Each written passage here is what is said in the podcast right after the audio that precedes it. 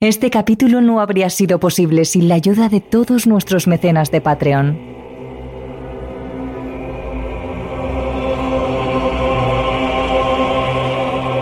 Cuando pensamos en el misterio, normalmente se nos vienen a la cabeza casos o sucesos tratados anteriormente, historias muy famosas o personas mundialmente conocidas, como por ejemplo la familia Warren. Pero lo cierto es que a día de hoy, y gracias a las redes sociales, existen otros muchos casos relacionados con el mundo del misterio que son realmente increíbles. Vídeos o audios que se hacen virales y dan la vuelta al mundo. Por suerte o por desgracia, todo el equipo de terrores nocturnos pertenecemos a una generación que ha crecido con la tecnología y podríamos decir que tanto las redes sociales como rastrear casos realmente impactantes a través de Internet no se nos da del todo mal. Es por ello que hoy querríamos dejar a un lado las grandes historias que nos vienen a la cabeza cuando hablamos de misterio, para hablaros de dos casos que hemos encontrado recientemente y que nos han impactado mucho. Hablamos de lo que ocurre después de la muerte, identidades negativas que persiguen a las personas que quizás han sido demasiado curiosas. Así que ponte cómodo, sube el volumen, porque empieza el nuevo capítulo de Terrores Nocturnos. Terrores Nocturnos con Emma Entrena y Silvia Ortiz.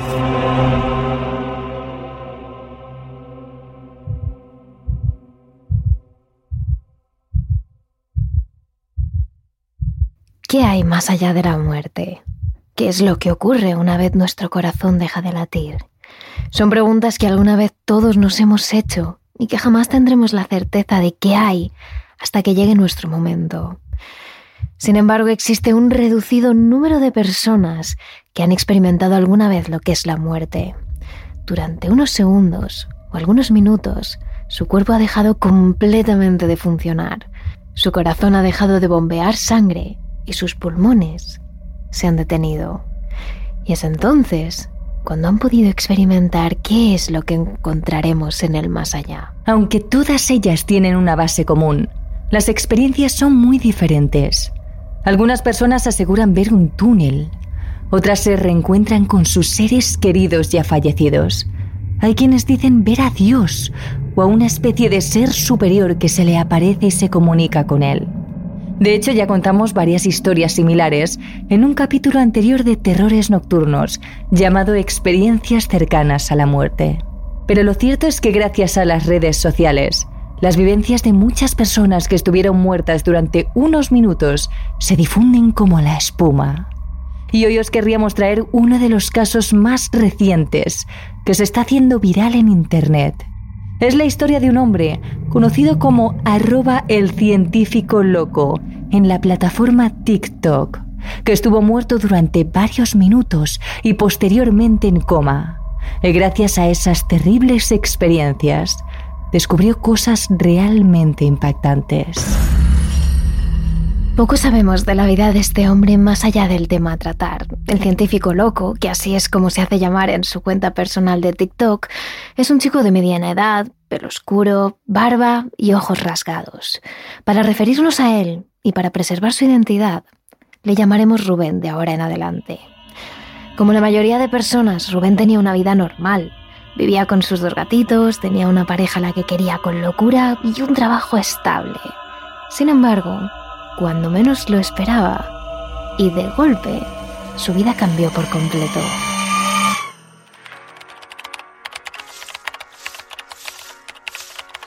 Una mañana Rubén estaba en su casa, trabajando, cuando de pronto comenzó a sentir algo raro.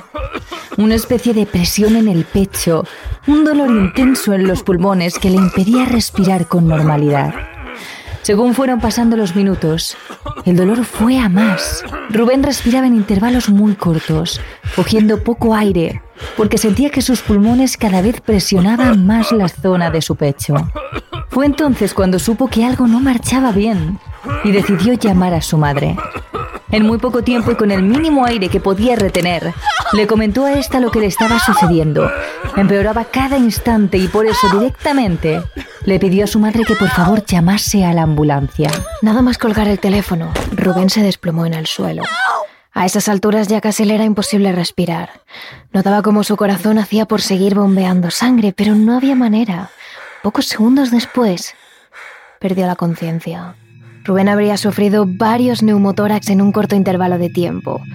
Un neumotórax es un colapso pulmonar y lo que ocurre en ese momento es que el aire se cuela entre los pulmones y la pared torácica construida por las costillas, el esternón y la espina vertebral. Un neumotórax puede no ser grave e incluso curarse por sí solo si se cuela una cantidad de aire muy pequeña. Pero en el caso de Rubén, no ocurrió así.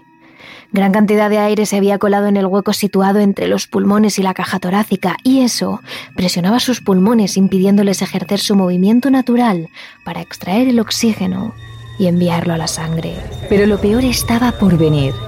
Cuando los equipos de rescate llegaron a su casa, donde se encontraba ya su madre, Rubén sufrió un hemotórax masivo espontáneo, lo que significa la rotura interna de los vasos sanguíneos. Se estaba desangrando por dentro en ese punto la situación se volvió totalmente incontrolable. Tenían que llevar a Rubén rápidamente a urgencias si no querían perderle. Pero a pocos minutos de llegar al hospital, ocurrió lo peor. El corazón de Rubén se detuvo, todo el organismo del joven se paró por completo. Había muerto. Así lo cuenta él en uno de sus vídeos publicados en su cuenta de TikTok. Tuve varios episodios de neumotórax. Eh, los pulmones se colapsan de aire y tuve por último un episodio, un hemotórax masivo bilateral. Esto hizo que todo se llenara de sangre y me ahogara con mi propia sangre. Y ahí fue cuando morí, tuve un fallo multiorgánico, es decir, todo, todo dejó de funcionar, mi corazón, mi todo. Y, y así fue como, como terminé muerto. Mientras los médicos y enfermeros corrían empujando la camilla de Rubén hasta llegar a urgencias y proceder a la reanimación, él experimentó algo de lo más increíble. En ese profundo silencio y oscuridad en el que estaba sumido, comenzaron a aparecerse delante de él varias figuras. Figuras borrosas. Parecían personas, pero algo distintas. Eran extremadamente altas y muy, muy alargadas. En el periodo de tiempo que estuve muerto, que fueron aproximadamente 10 minutos, yo eh, vi a unas personas muy altas, era, estaba como todo muy oscuro, ¿vale? A lo lejos había como galaxias, como estrellas, y vi a tres personas muy altas. Eh, estaban en un atril, una especie de atril, y estaban mirando hacia abajo como si tuvieran un libro, una especie de, de una especie de pluma muy larga, pero no era una pluma, era como una especie de báculo, no, no sé cómo llamarlo. Lo poco que recuerda Rubén de esas tres figuras es que tenían el pelo muy largo y liso. A las tres les llegaba por la cintura. Además, todas ellas tenían una larga y lisa barba y vestían con túnicas que ocultaban su cuerpo por completo. En aquel instante Rubén no sintió ningún miedo, al contrario, estaba tranquilo. Él simplemente quería volver con su familia, recuperar su vida. A lo lejos pudo ver cómo había más personas, personas como él, esperando quizás hablar con aquellas tres entidades que parecían controlar la situación, como si fueran ellas las que decidían quién vive y quién muere.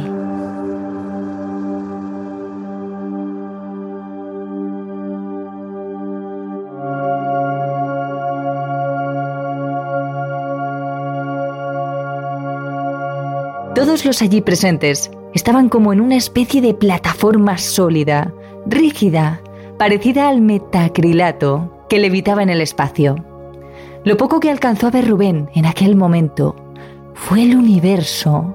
Multitud de galaxias se expandían frente a él.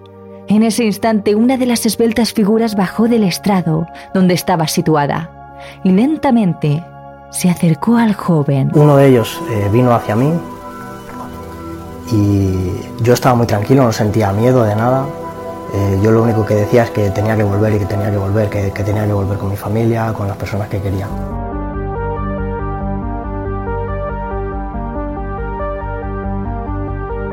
Ante esa súplica, la figura esbelta se quedó mirando a Rubén unos instantes y luego asintió con la cabeza. Dijo que podría volver, volver a la vida. pero era él el que debía encontrar su galaxia, su mundo, y una vez allí, tenía que buscar a su familia.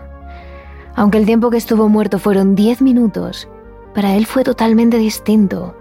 Tuvo que estar buscando entre multitud de galaxias de diferentes tamaños y distintas tonalidades, hasta dar con la suya y encontrar su planeta, la Tierra.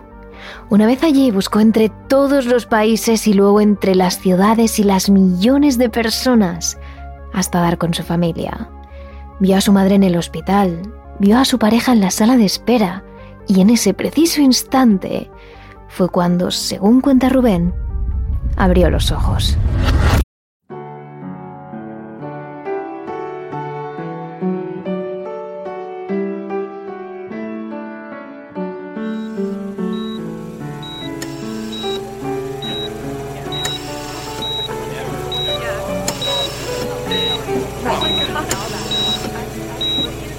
Aunque la recuperación fue lenta, Rubén y su familia estaban muy felices. Había vuelto a la vida. Esos diez minutos en los que su corazón había dejado de latir y los médicos intentaban reanimarlo una y otra vez sin éxito, tanto para él como para su familia pasó toda una eternidad, hasta que llegó la buena noticia. Tras meses en el hospital, finalmente el joven consiguió recuperarse del todo y volver a su casa con su pareja, agradeciendo cada minuto el estar vivo. Pasaron años, concretamente unos siete, todos ellos muy felices. Ocurriera lo que ocurriese, una cosa predominaba por encima de todo. Estaba vivo. Pero desgraciadamente un día cualquiera, cuando se fue a dormir, esos maravillosos siete años que pasaron tras su salida del hospital se desvanecieron por completo.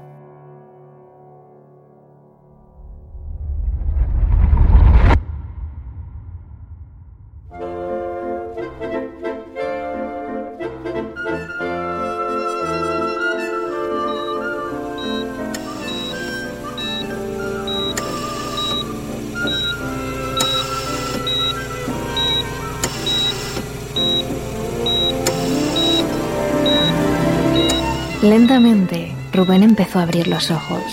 No podía ver nada, absolutamente todo estaba borroso. Sabía que estaba en el hospital, pero por el sonido del respirador y las máquinas de la sala, y además por ese olor tan característico. Lo que sentí fue que no podía ver nada, tenía...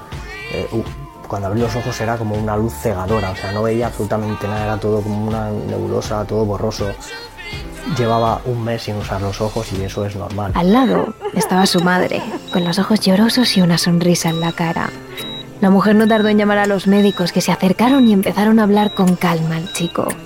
Al final has despertado, dijo uno de ellos. ¿Pero despertado de qué? Rubén no entendía nada. Al pasar las horas y siendo algo más consciente de dónde se encontraba, los médicos y su familia empezaron a explicarle que después de reanimarle, de devolverle a la vida, Rubén entró en un coma del que había despertado 28 días más tarde. Lo que quiere decir que esos siete años de su vida en los que vivió cada momento no habían sido nada más que un producto de su imaginación, una especie de sueño. Siete años de su vida en los que había terminado una relación, había cambiado de trabajo, había conocido a gente, había seguido con su vida. Siete años completos, que en apenas unos minutos le habían dicho que era producto de su imaginación, que él nunca había despertado después de aquel terrible incidente en el que sus pulmones se llenaron de sangre y su cuerpo había dejado de funcionar. Luego, eh, poco a poco pues empecé a ser consciente, estaba muy desorientado. Yo me acababa de despertar de, de mi vida, o sea, yo había hecho mi vida como os he contado anteriormente y estaba muy desorientado, no entendía absolutamente nada tuve que, cuando ya desperté y todo esto, tuve que volver a aprender a hablar, tuve que volver a aprender a caminar, a escribir, todo, me tenía que comunicar de alguna manera. No me entendían cuando hablaba, intenté escribir y no podía, no sabía. Entonces eh, fue muy duro para mí. Volver a llevar a cabo todo el proceso de recuperación que anteriormente ya había experimentado. Rehacer todo aquello que él tenía claro que era real, que había vivido durante años, pero que realmente era todo mentira. Tardó años en recuperar completamente su normalidad, en volver a rehacer su vida. Sin embargo, hay ciertas cosas bastante curiosas que le ocurrieron a Rubén después de este inolvidable incidente. La primera de ellas es que actualmente le han ocurrido cosas que en la otra vida anterior que experimentó mientras estaba en coma también le ocurrieron. Cosas como recordar números premiados de la lotería o terminar una relación con la persona con la que llevaba mucho tiempo. Además, después de morir, digamos que Rubén ha pasado a desarrollar algunas capacidades hasta ahora desconocidas para él. Desde que ocurrió todo, se ha convertido en una persona mucho más intuitiva es capaz de percibir las intenciones de alguien a quien solo acaba de conocer tan solo con mirarle, o de sentir si algo malo está a punto de ocurrir.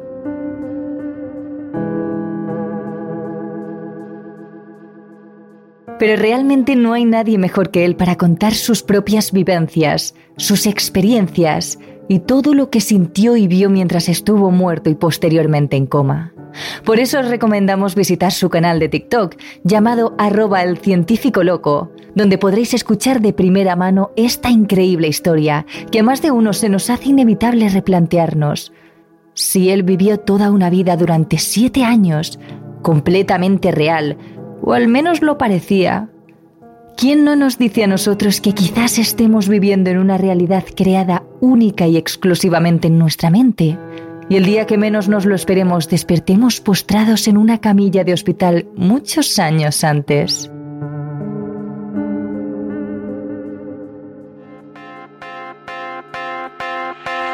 Nos vamos ahora hasta México para hablar de uno de los casos de TikTok que más nos ha llamado la atención y que mayor repercusión está teniendo. Esta vez dejamos el tema de la vida después de la muerte y nos vamos a hablar de aquellas entidades que quedaron atrapadas en nuestro mundo y que en ocasiones se aproximan a nosotros demasiado.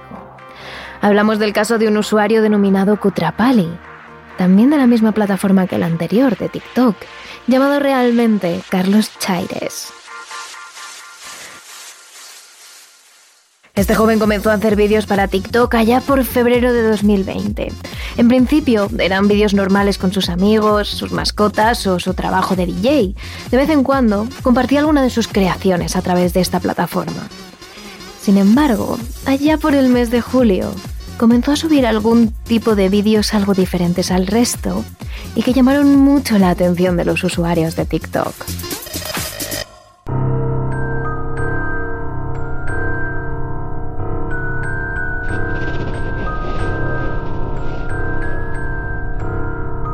En el primer vídeo no hay ninguna declaración ni sonido que podamos compartir con vosotros. Solo tiene música y primero aparece el joven junto a un mensaje que dice, Vivo al lado de una casa abandonada. Posteriormente, Carlos se enfoca a través de su ventana a otro edificio muy próximo al suyo a la vez que aparece un mensaje en el que explica. Pero siempre alrededor de las 3 de la madrugada se enciende una luz y efectivamente enfoca una ventana situada a la misma altura a la que está su habitación, un segundo, donde se puede observar que hay una luz encendida. A primera vista no hay nada llamativo. Puede ser que ahí realmente viva alguien o que sea un montaje, pero según va avanzando la historia, la situación se vuelve cada vez más tensa y parece ser que lo que sea que habita ahí empieza a acercarse más y más a él. Debido a la repercusión que tuvo ese primer vídeo y a la curiosidad que causó entre muchos de los usuarios de TikTok, apenas un día más tarde subió la segunda parte del vídeo en la que, tras la petición de varias personas, Carlos decidió acercarse a la casa para enseñarla más de cerca. Así lo contaba él mismo. Según mi mamá, esta casa tiene aproximadamente como 20 años sin habitarse, pero pues bueno, yo desde que tengo memoria, nadie vive ahí. O sea, chicos, esta es mi casa, literal. Y acá al lado es la casa abandonada. Obviamente el pasto está increíblemente enorme. Cortinas. Hay un carro abandonado de hace años aquí. No sé, no, no se alcanza a ver nada, pero bueno. Esta es la casa que les digo. Entonces obviamente mi cuarto da al patio de atrás. Y pues como pueden ver, este, pues esa es la ventana que les digo que se prende alrededor de las 3, 4 de la mañana. Verga. Verga, creo que vi algo ahí. Realmente al ver el vídeo, nosotros no podemos percibir nada de lo que Carlos supuestamente ve en aquel momento, porque no enfoca directamente al patio. Pero simplemente hay que observar unas pocas publicaciones más para darnos cuenta de que efectivamente, y tal y como dice el TikToker, esa casa tiene mucho de embrujada. La fachada de la vivienda es de color blanco y está hecha de piedra. Tiene dos pisos y unas ventanas bastante amplias, aunque es imposible ver nada de lo que hay en el interior, ya que cuando enfoca dentro está totalmente oscuro. El coche que hay aparcado en la entrada prácticamente está semi hundido entre hierbajos que llegan casi a la altura de las ventanas de la planta baja. Es un coche gris, bastante antiguo, que parece llevar abandonado mucho tiempo.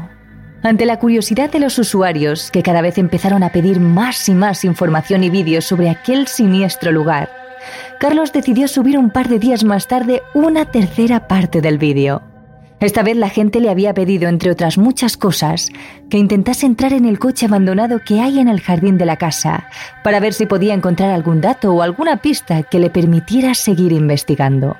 Y efectivamente, Parece ser que lo que encontró es realmente sorprendente. Estamos aquí nuevamente. Muchos me han dicho que me acerca a la puerta. Tenemos el auto. Vamos a ver si se puede abrir. Este está abierto a huevo. Uy, esto está puta, huele horrible.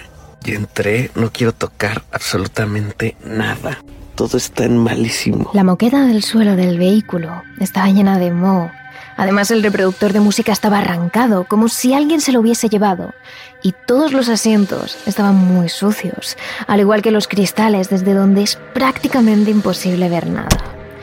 El joven decidió entonces abrir la guantera del coche, de donde salieron tres objetos que llamaban mucho la atención.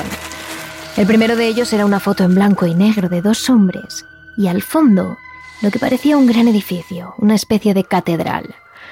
Lo siguiente que sacó de la guantera fue un cassette en el que estaba escrito en un papel medio arrancado una palabra, exorcismo.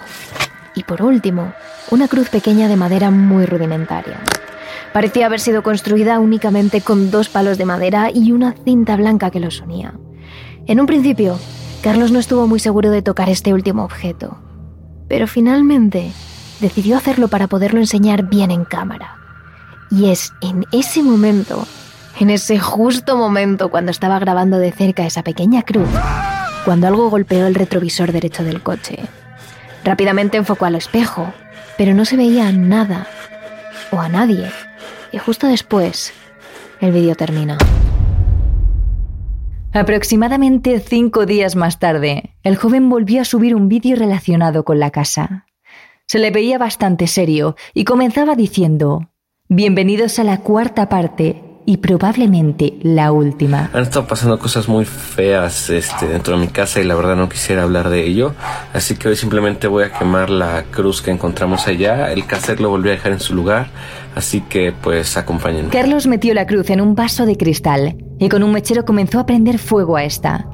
Todo parecía transcurrir normal hasta que a los pocos segundos un portazo se escucha tras él y seguidamente se apaga la luz. No mamen amigos, de verdad que esto está cañón, está ardiendo muchísimo. A la verga. No, no, no, no, no, no. No mames, no mames, se fue la luz, se fue la luz, se fue la luz, se fue la luz, se fue la luz. No, no, no, no. Mi gato está ahí, voy a bajar, voy a bajar. No mames. Su habitación se encuentra en el segundo piso, donde también hay otro cuarto además del baño. Nada más salir de cualquiera de estas estancias, hay un pequeño rellano y unas largas escaleras que bajan hasta la planta baja. En ese instante el joven sale de su habitación, muy nervioso, y enfoca con la linterna de su móvil hacia las escaleras ahora totalmente oscuras. Es ahí cuando ve a su gato sentado en uno de los escalones y mirando hacia el salón. Momento en el que Carlos se envalentona y decide bajar para ver qué es lo que pasa.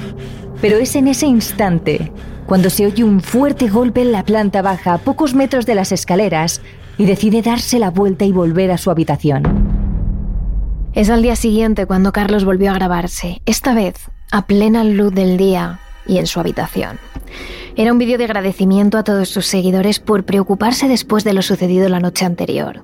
Además, terminaba el vídeo diciendo que no le era posible reproducir la cinta de vídeo que estaba en el coche y que muchos usuarios le habían pedido que viera, ya que al ser un VHS, Carlos no disponía de ningún reproductor para poder verla. Como todo caso que se encuentra en Internet, es inevitable pensar que sea un montaje. Sin embargo, parece estar muy bien hecho, ya que en ningún momento Carlos, el protagonista, parece estar sobreactuando. Todo lo contrario, es un chico sencillo, muy normal y cercano con sus seguidores.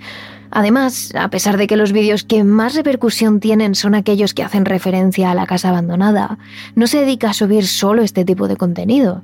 Todo lo contrario, la mayoría de sus vídeos son de él con sus amigos, vídeos graciosos o de su trabajo y sus nuevas canciones, y de vez en cuando de tutoriales rápidos para aprender a crear bases musicales. Aunque esto no sea la prueba definitiva para verificar que lo que ocurre en la casa es verdad, es algo que quizá da algo más de credibilidad a todo esto. Pero no os creáis que la historia termina aquí. Ahora toca la parte más interesante, así que adentrémonos de nuevo en la casa embrujada. Son las 3 y algo de la mañana, 3.32. Y pues como saben soy DJ y pues me quedo despierto produciendo un poco de música y he estado escuchando muchos ruidos en las escaleras y me da miedo salir. Pues vamos a ver qué sucede porque esto está muy cabrón. A partir del día 12 de agosto es cuando comenzó la pesadilla para Carlos. Subió este vídeo en el que parecía algo nervioso, pero lo peor fue cuando salió al exterior a mirar qué es lo que ocurría. Apenas le da tiempo a salir de su cuarto cuando ya pasan cosas realmente extrañas. Justo al abrir la puerta, en el pequeño rellano situado en la segunda planta, hay una lámpara alargada que cuelga del techo. Al enfocar con su móvil a este objeto, se observa claramente cómo se balancea de un lado a otro, como si alguien hubiese golpeado las bombillas que alumbran la estancia. Además, por la forma que tiene, se nota que es un objeto pesado, y a pesar de que todo esté cerrado, para aquellos que puedan pensar que es el viento, es prácticamente imposible que tenga tanta fuerza para mover de esa manera tan brusca el objeto. Casi temblando, Carlos enfoca la pared del fondo, aquella que une la planta baja con la segunda. Una pared llena de crucifijos de diferentes tamaños, además de una fotografía de la familia colgada en la pared. A Carlos apenas le da tiempo a bajar las escaleras cuando ve cómo el cuadro se descuelga bruscamente y cae contra el suelo. El joven no lo duda y se vuelve corriendo a su cuarto, donde se encierra en su habitación.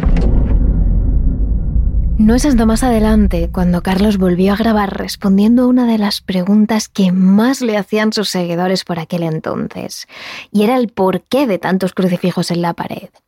Mientras está enfocando hacia ese lugar, explicando que todos ellos son un regalo de su madre, se ve perfectamente como una de las cruces situadas en la esquina inferior izquierda comienza a balancearse de un lado para otro. Y ante esa situación, Carlos reacciona con una risa nerviosa antes de volver corriendo a su habitación. Pues cada cruz, este, es porque mi mamá me la ha regalado. Ahí está mi familia, que fue el cuadro que se cayó hace, hace unos videos. Y pues, por ejemplo, la de ahí me la trajo de Querétaro, la de acá me la trajo de Guanajuato, esta de San Miguel de Allende. Entonces, para. se movió, la vieron, la vieron, la vieron, la vieron. Me voy a la A partir de ese momento, los vídeos en referencia a la actividad paranormal que hay en su casa cada vez son menos usuales. De vez en cuando sube algún vídeo en el que se mueven cuadro, objetos de su habitación o se escuchan ruidos. Cosas perfectamente claras y captadas en cámara, a las que ya ni él mismo sabe cómo reaccionar. Incluso en algunos de sus directos, mientras está hablando, se ve como las puertas de su armario colocado justo detrás de él de vez en cuando se abren o se cierran sin sentido alguno. La primera vez que los seguidores avisan en directo de que las puertas de su armario se estaban moviendo solas, Carlos se asusta, pero luego sorprende que al ocurrir tantas veces, lo lleva hasta con naturalidad. Durante bastantes días, casi un mes, el joven dejó de hablar de cosas paranormales por más que los seguidores le preguntaban por las actualizaciones de su casa, él subía vídeos más enfocados a la música o al entretenimiento, hasta que en un momento dado decidió dar una explicación de por qué no habla de este tema. Amigos, perdonen si he tardado en actualizar. La verdad es que pasan demasiadas cosas que a veces prefiero evadirlas y al grabarlas me como que me genera más estrés de lo que debería. Pero sí es cierto que poco después, en otro de los vídeos que sube a TikTok, sale rociando su casa con agua bendita. Sin embargo, de poco le sirve, ya que parece ser que los golpes, los ruidos y el movimiento de los objetos no paran. Al contrario, van a más. De hecho, a día de hoy Carlos continúa teniendo que hacer frente a esta situación totalmente solo en su casa. Y lo más sorprendente de todo es que sea lo que fuere aquella cosa que le molesta continuamente, parece ser que ha hecho su primera aparición hace menos de una semana. Es un vídeo en el que apenas se escucha nada, solo a Carlos, susurrando algo como que oye ruidos. Se ve que él está tumbado en su cama y de fondo, la puerta de su habitación. En plena noche, bajo la luz del flash, la puerta de su cuarto comienza a abrirse muy lentamente, hasta que se queda algo entornada. Pero no es hasta que Carlos pregunta si hay alguien ahí, cuando se ve como algo negro que asomaba por uno de los lados de la rendija de la puerta, desaparece rápidamente.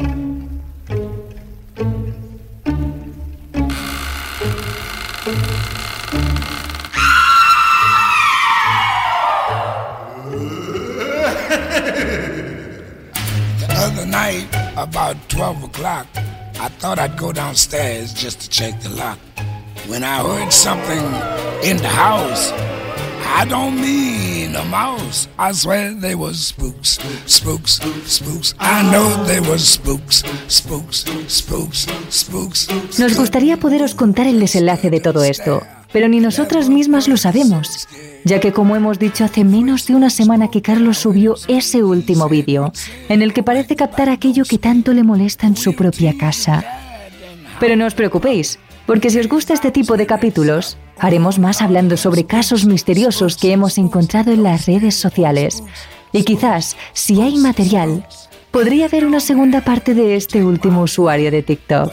Además, si queréis ver todos esos vídeos, esta semana estaremos subiéndolos y comentándolos en nuestras redes sociales. Somos arroba terroresn en Twitter y arroba terroresnocturnos barra baja trn en Instagram y TikTok. Además, si os gustan este tipo de casos, en nuestro Patreon tendréis un caso paranormal de TikTok Extra, el famoso y viral caso de Francisco Villegas.